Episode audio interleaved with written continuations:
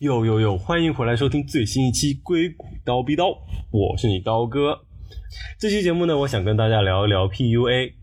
呃，PUA 这个事情呢，这个词其实只是在最近几年才走入了公众的视野，但其实它背后所代表的情绪勒索，甚至精神控制，其实一直都存在。而且不但在情感中，像在爱情中或者是亲情中，但是在职场中，其实也有很多类似这样的事情。而且不但是在国内，甚至在硅谷这些地方，这些事情其实都一直是存在的。而且可能最近也有一些热点事件。大家也可能也有所耳闻，所以说我觉得这其实是一个需要大家去注意的、辨别并且预防的一件事情。因为这个如果一旦发生了，其实是对人的影响和打击是非常大的。那么这期节目呢，我也再次请到了我们往期嘉宾心理咨询师 Becky 来和大家一起继续聊一聊这个话题。来，先做个简单的自我介绍吧，Becky。嗯，好的，谢谢道哥，谢谢道哥再次邀请我回来。啊，我叫 Becky，然后我现在在 UCLA 读社会工作的硕士，主要的方向是心理健康和心理咨询。那我之前在国内读的是社会学的本科，所以对于道哥今天说的这个话题，也会有一些社会学方面的思考。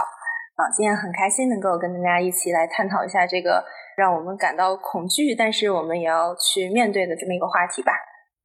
对啊。而且其实有些时候我们并不能区分，说我们甚至都没有感感觉到恐惧，我们都甚至不知道自己被 PUA 了。嗯，因为有些程度轻的，比如说就在职场中，老板说让你干一个活，说啊怎么怎么就让你升职，然后他故意又拖你半年，又拖你半年，你有时候可能一开始还没有意识到他在故意 PUA 你，但其实这些都是我们可能可以去通过去了解 PUA 这件事情去。关注自己身边的情况，并且进行反思、辨别和预防的事情，所以说不如我们从头先开始聊聊什么是 PUA 吧，然后我们再可以去聊后面的如何识别，然后如何反 PUA 之类的。好呀，其实我觉得 PUA 应该是近几年吧才进入到我们的视野当中的。其实最早它的它的意涵其实也在国内的讨论当中发生了一些变化。最早来说，其实 PUA 就是 pick up artist 嘛，其实更多的是希望通过一些所谓的技巧，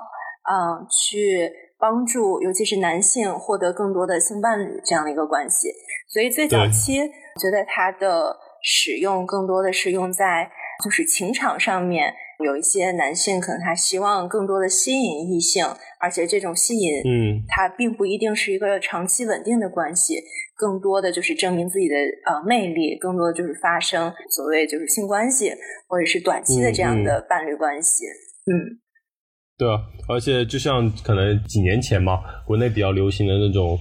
就是 PUA 的那种课程，也更多是跟这些相关的，就教你如何搭讪，如何勾搭女生，如何把她们。再去开房之类的，就就非常非常露骨，以及非常的就是可能跟性直接挂钩。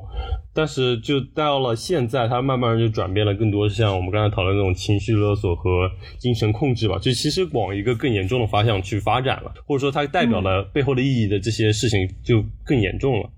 嗯，我其实感觉就是我们刚才讲到最初的这种 pick up artist 在国外出现还是蛮早的，就是一九七零年代。就有一些书在探讨这个问题，像刚才刀哥提到的，传到国内可能就是前几年公众号突然会说有这样一些课程，帮助男性提高自己的性魅力，然后慢慢的，我觉得它是让我们意识到了原来是有这么一群人，希望通过一些这种不管是自我包装啊，还是对他人的一些。贬低啊，或者是控制，希望达成自己这样一个目标，就是意识到了有这样一个群体的存在。然后随着我们的探讨越来越深入，可能现在的 PUA 更多的就有点像，嗯，不管是亲密关系里面的、家庭里面的，还是职场里面的，更多有一种让我很多联想到关于家庭暴力或者是精神虐待，就是这一类的意涵。嗯嗯。是这样的，那所以说就就提到一个问题，为什么就是从这个事情一开始，就是女性会被认为是 PUA 的对象？这是因为比如说整个社会，还是因为男性掌握了话语权或者处于一个强势的呃社会地位而导致的一个现象吗？你你是怎么觉得呢？哦，当然我我知道也有一些就可能是针对男性的 PUA，但是就总数上可能还是一个压倒性优势，以女性为对象。对对，我觉得就是不管怎么样，就嗯，肯定我们都要承认，不管是 PUA 还是说我们说到家庭暴力，不会是只有女性是受害者，男性其实也有很多受害者存在。可能男性受害者还更难站出来，因为他就是有一些呃，比如说评价上的呀，或者是那种对社社会压力，对对，社会压力 好像你这样会显得更加是不是更加懦弱或者更加没用？那会有各种各样的这种。啊，风评这样的担心出现，所以其实男性是很难站出来的。但是为什么会说仍然女性是更多的受害呢？我觉得就是像刚才讲到的，就整个社会，就是整个我们的父权社会，仍然是给予了男性比较多的特权的。而且从文化的角度来看，其实男女平等这件事情，尤是尤其是在家庭内部和职场上的平等，也是。最近几十年才开始慢慢的推进的，所以我们不得不承认，就是因为这个它是一个关于控制的一个话题嘛，就是它其实是通过贬低，或者是通过威胁，通过嗯引发你的罪恶感或者剥夺你的安全感，就等等这种方式去控制你的想法，或者是控制，就是它是有一种权利意义。的这种差异在的，所以我觉得，既然谈到权利差异，那可能社会层面的这种给男性的权利，还是使得女性可能更容易成为受害者。嗯嗯，而且其实我也觉得，就像我一开始表述的，这个事情可能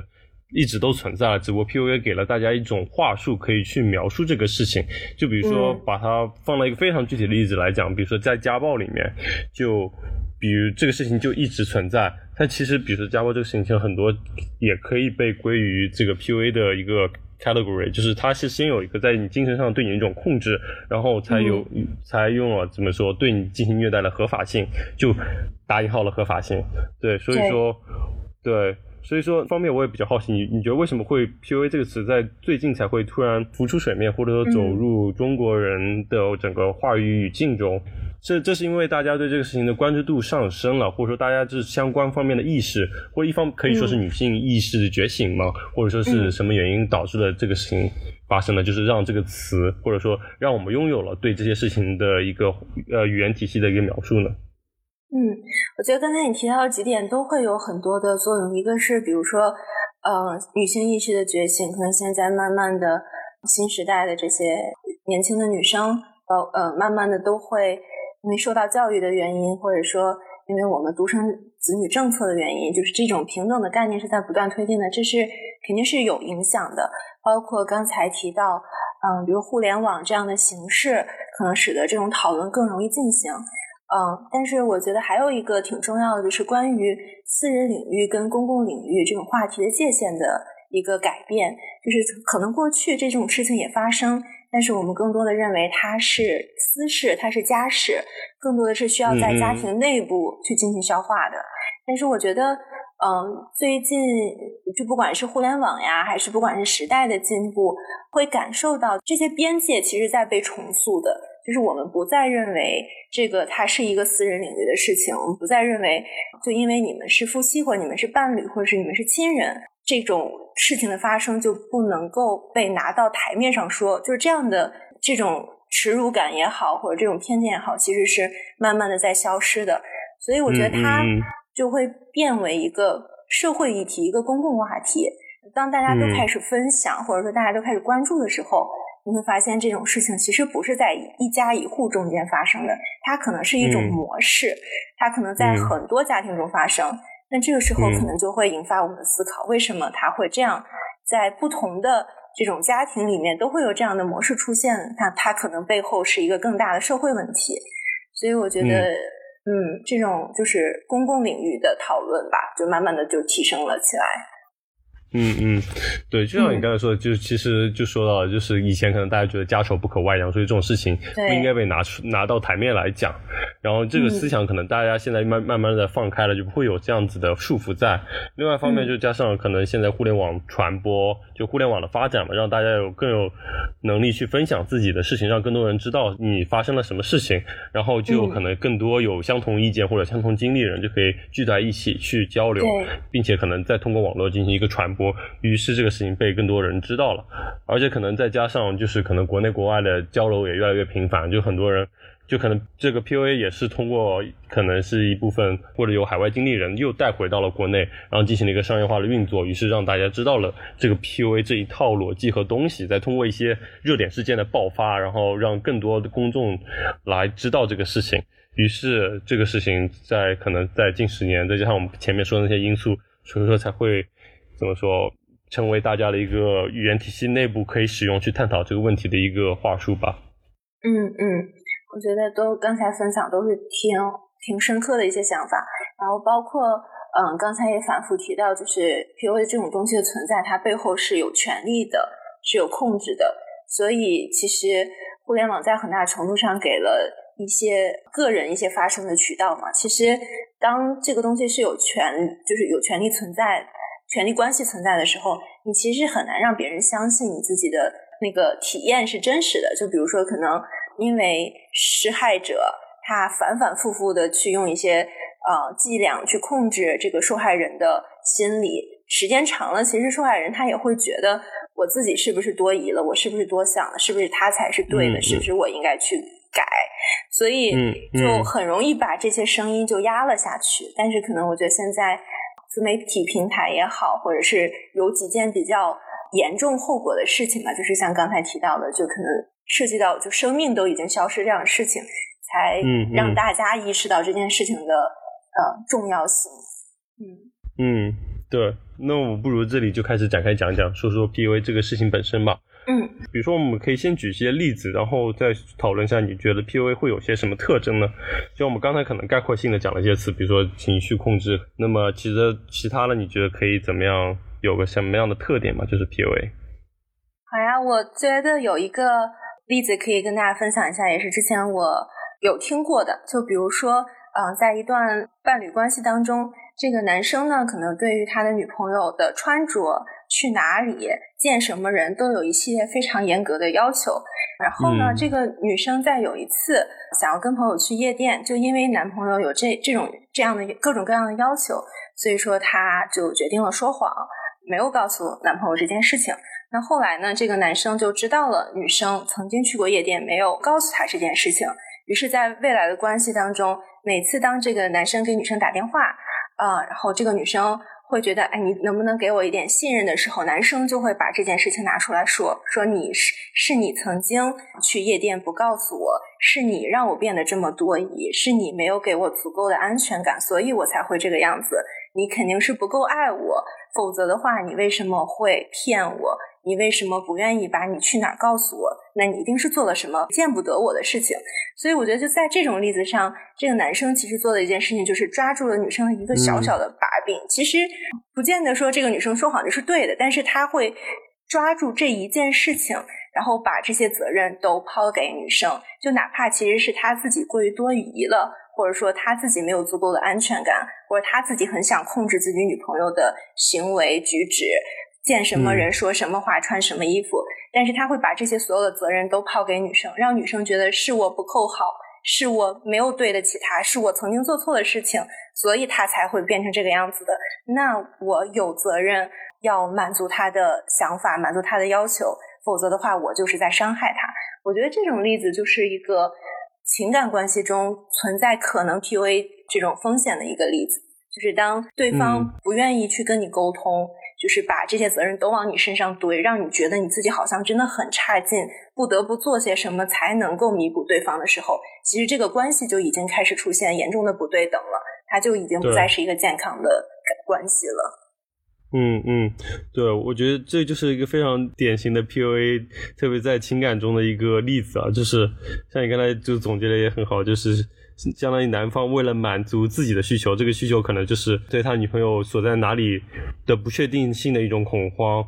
就是为了满足他自己的那种的安全感的需求，然后他通过的手段就是抓住你的一个把柄，然后。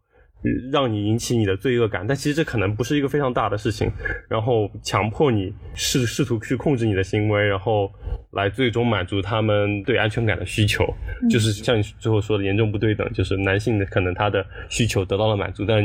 女性呃也不能说男性女性，就是这个案例中的男性他自己的需求得到满足，但女性就被引起了罪恶感，并且被要求去做这些那些的事情，就是一定程度上就进行了一个情感的勒索。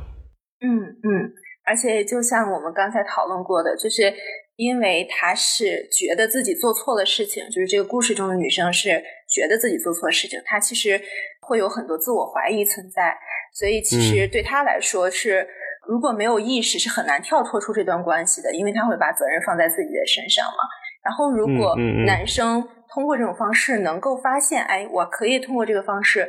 更好的控制我的伴侣，那可能也会不断的强化他这种行为，他可能就会更加变本加厉。嗯嗯，就最后就滚雪球一样，就越滚越大。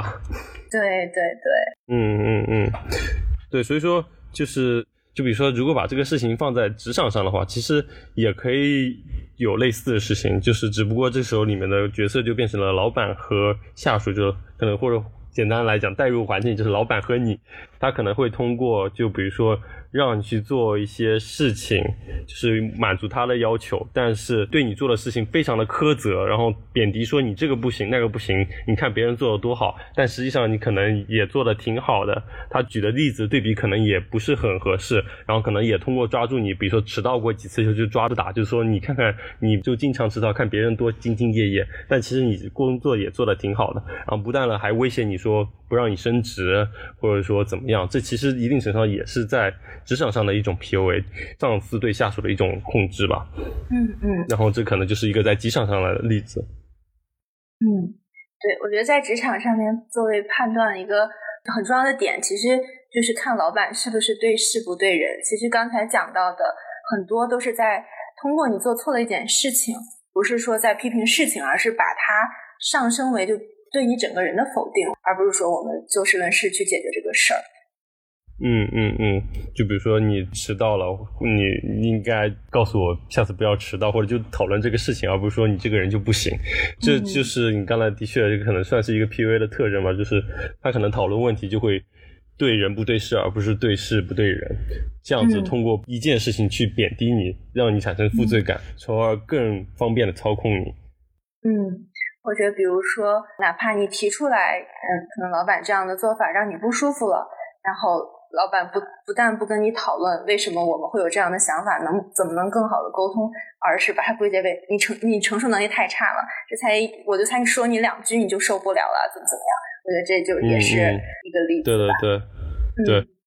就相当相当于是不但进行控制，而且还对你的反抗进行压制。对对对对。就而而且你刚才其实提到了一个很重要点，就是不愿意去沟通，就是他不愿意去交流他真实的想法。他比如说他真实想法是怎么样的，而是说去跳开这个问题，反过来说你不应该去问这样的问题，去质疑你提出这样问题的动机。所以说，其实这可能这都是这 PUA 中的一些特征吧。嗯嗯。那你觉得可以概括一下说 PUA 有什么特征吗？或者说 PUA 的本质是怎么样子吗？我觉得，嗯。其实本质我会觉得就是 power and control，其实就是权力差异和控制。然后它的特征呢，我前段时间读了一本书，叫做《情绪勒索》，我觉得它总结的挺好的。它总结成了三个特征，就一个是贬低能力，第二个是引发罪恶感，第三个是剥夺安全感。嗯，我觉得这个情绪勒索可能相对而言只是 PUA 的一种形式，就像我们刚才提到的，PUA 可能也会。涉及到比如说一些经济上面的一些身份上面的，或者一些肢体方面的，但是我觉得不管是怎样的形式吧，它最终的目的都是因为自己有一定的这种权利差异，或者是通过一些行为去制造出这种权利差异，最终去控制你。它一定是一个模式，它不是一个单一的事件，它会是这两个人互动的一个模式在的，就是它会不断的去重复，不断的用这种。手段去操控，然后去强化，就一步步的变本加厉，甚至可能最严重的就是会把你贬低到，就像我们刚才提到那个最早的例子，可能是用自杀来证明你是爱我，就他可能甚至会上升到非常极端的这种对于你生命价值的贬低。嗯嗯，就是你刚才其实对吧？总结后，power and control 就是权力和控制，就是可能在职场，比如说在职场关系中就很明显，你上司。对你来说，他就是有更大的权利，他对你来说就可能一定程度上决定你的生死。他这个权利是，也不能说是天生的，就是在这个关系中他是自然成立的。但比如说，可能在两性关系中或者亲密关系中，比如说原本是可能是对等的，只不过像你刚才提到了，比如说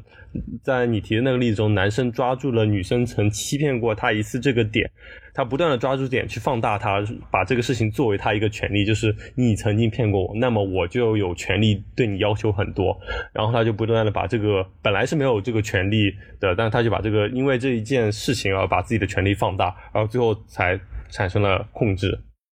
嗯嗯嗯，你这总结是很好的。嗯，包括可能在家庭关系当中，嗯，有一些父母，呃，就是比如说有一些影视剧里面可能会出现那种就是非常有毒的父母，就是不断的去剥削子女的那种父母。那他可能本身就是利用了文化当中，呃，我们要孝顺、要顺从、要遵从权威这样的一种呃特点，去进行一些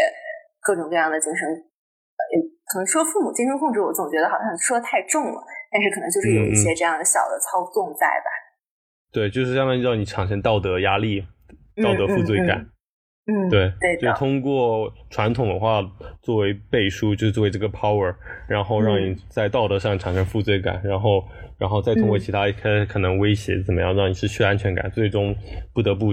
服从，比如说父母的决定之类的。嗯。我觉得就是当我们谈论 PUA 的时候，其实也需要区分一个，就是它是一个不健康、不合理的一个沟通模式，还是说这个背后其实是恶意性非常强的？我觉得可能这是两种不同的情况。就像比如说我们刚才提到父母这种情况，或者是有一些呃情感关系中，就是有一方没有意识到他可能自身也有一些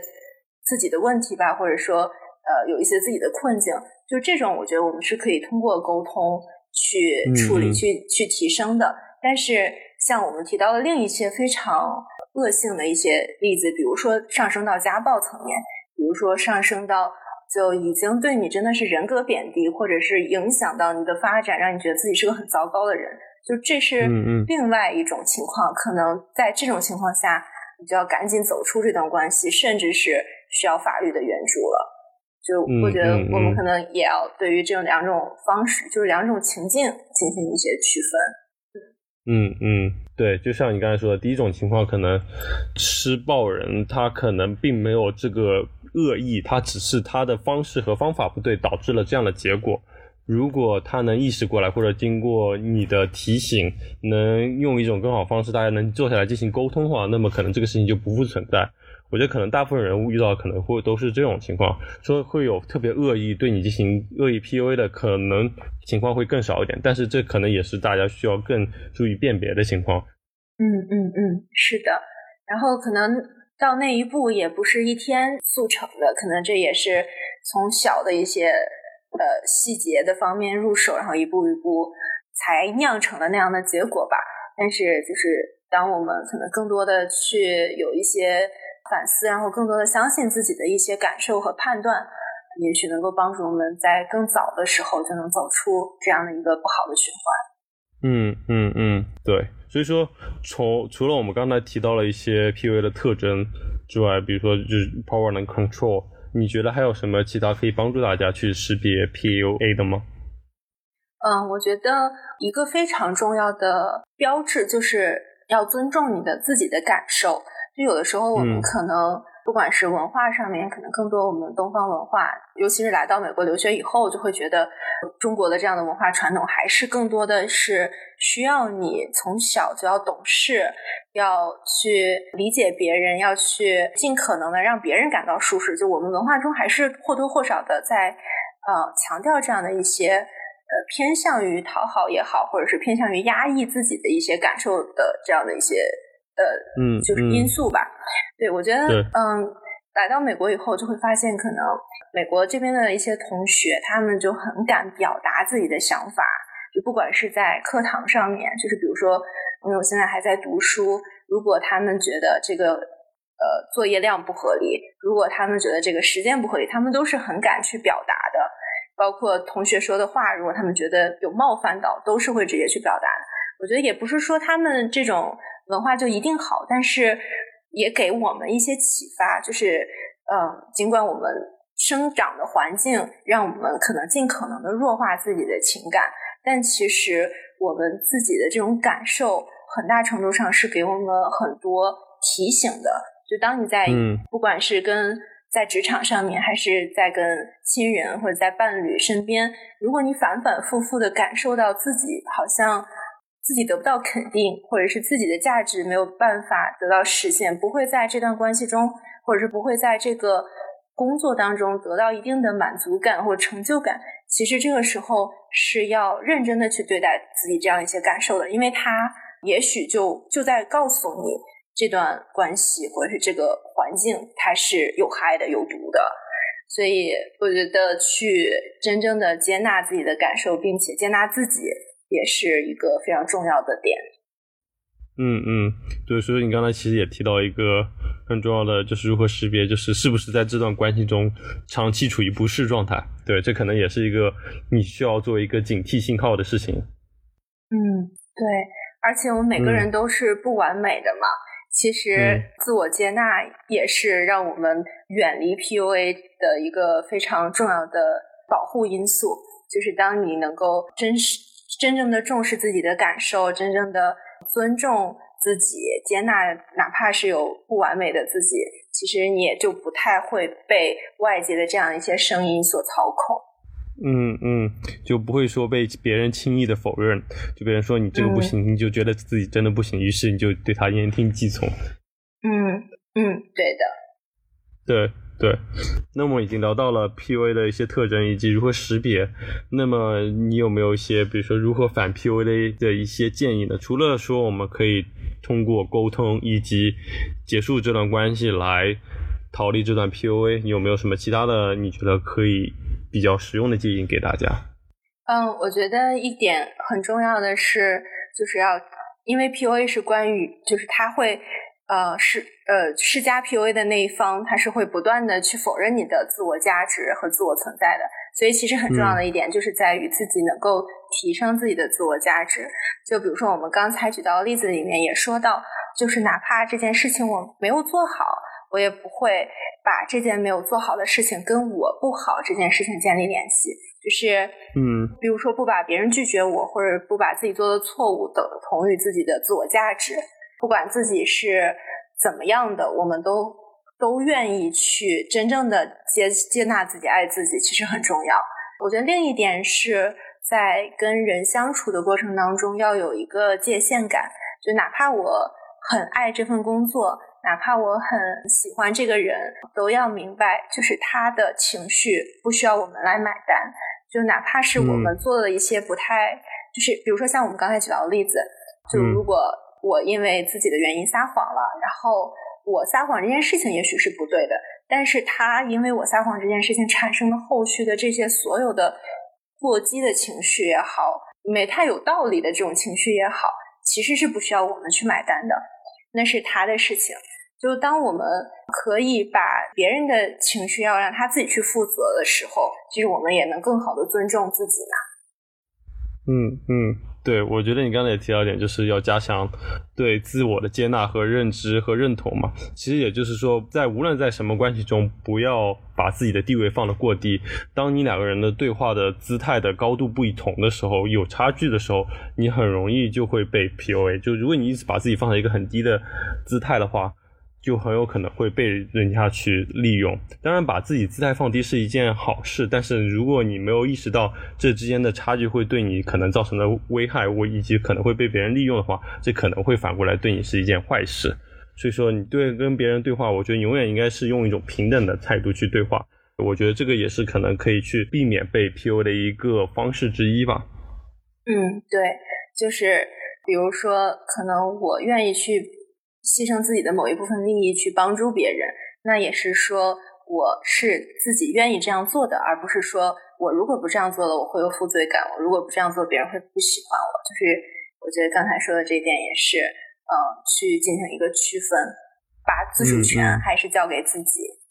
嗯嗯。好的，我们刚才提到的呃一些方法和建议呢，嗯，其实也是从比较理想的一些层面去讲的，也就是可能当大家有这样的能力去做出选择的时候，可以通过我们刚才讲的这样一些方法去审视这个关系，去更好的接纳自己，给自己一些力量。但是每个人的情况会不同，包括每个人的成长经历不同，可能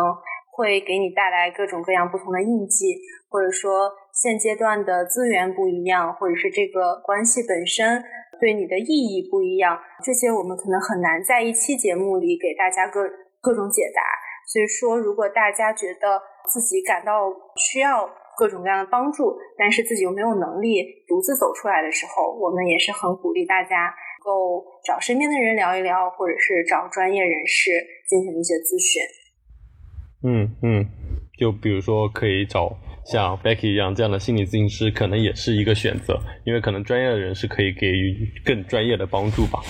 嗯，对，因为可能不是所有的朋友也对这样的事情有所了解。当然，我觉得可以跟朋友聊一聊，可以作为第一步，来确定是不是这里真的是一件事情，以及，而且我觉得像你之前。前面节目提到关于抑郁症或者关于找心理咨询师这样这些事情，我觉得也可以迁移到这里。如果你有这样的想法，觉得你已经遭遇了 PUA，或者是你觉得有很大的平等或者不适在一段关系中，那么你的确可能会需要去寻求一个帮助，可能就可以。考虑去跟朋友或者是跟专业人士进行一个沟通，这可能就都是一个信号，告诉你你需要，无论是通过怎样一种方式去反思或者去探讨你现在的关系，去看是不是能做出一个点改善。嗯嗯，总之就是尽可能的呃要跳脱出来，就是因为它就像我们刚才反复讲到，它会是一个模式，是一个循环。就如果说感觉沟通没有办法解决。无谓的沟通可能只是会不断的加深这个恶性的这个一个循环，所以嗯，跳脱出来去，就哪怕在争吵当中，或者是在这种事件发生当中，让自己暂时离席，给自己一些空间去重新思考，去审视刚才的对话发生了什么，自己在经历着什么，自己感受到了什么，都会是在那个时刻都可能是会有帮助的。嗯嗯嗯，是的，是的。好，我觉得这期节目跟大家也聊了蛮多关于 PUA 的事情，也希望大家通过这期节目能对 PUA 有更深的一点点了解吧。如果能获取一点点知识从我们这期节目中，那也就是最好不过了。如果大家有什么建议意见，也欢迎大家留言。这期节目也就到这里了，我们下期节目再见啦！多谢我们的 Becky，跟大家说再见吧。谢谢刀哥，大家再见，拜拜。